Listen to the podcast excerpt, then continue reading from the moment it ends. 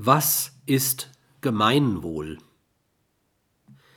Eine unideologische Bestimmung von Gemeinwohlmehrung gibt es nicht.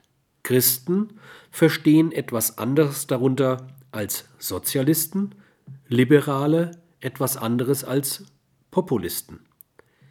Die meisten europäischen Staaten fielen in die Hand ideologischer Populisten, deren politische Aktivitäten nur ein Ziel haben politische Macht auszuüben.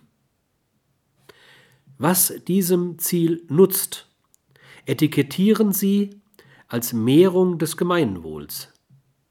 Nachdem der Staat in die Hände von politischen, etwa Parteien, und oder ökonomischen Interessengruppen gefallen war, dienten alle Staatsaktivitäten dem Nutzen dieser Institutionen, besser noch der Agenten dieser Institutionen, derer also, die in ihnen Herrschaft ausüben.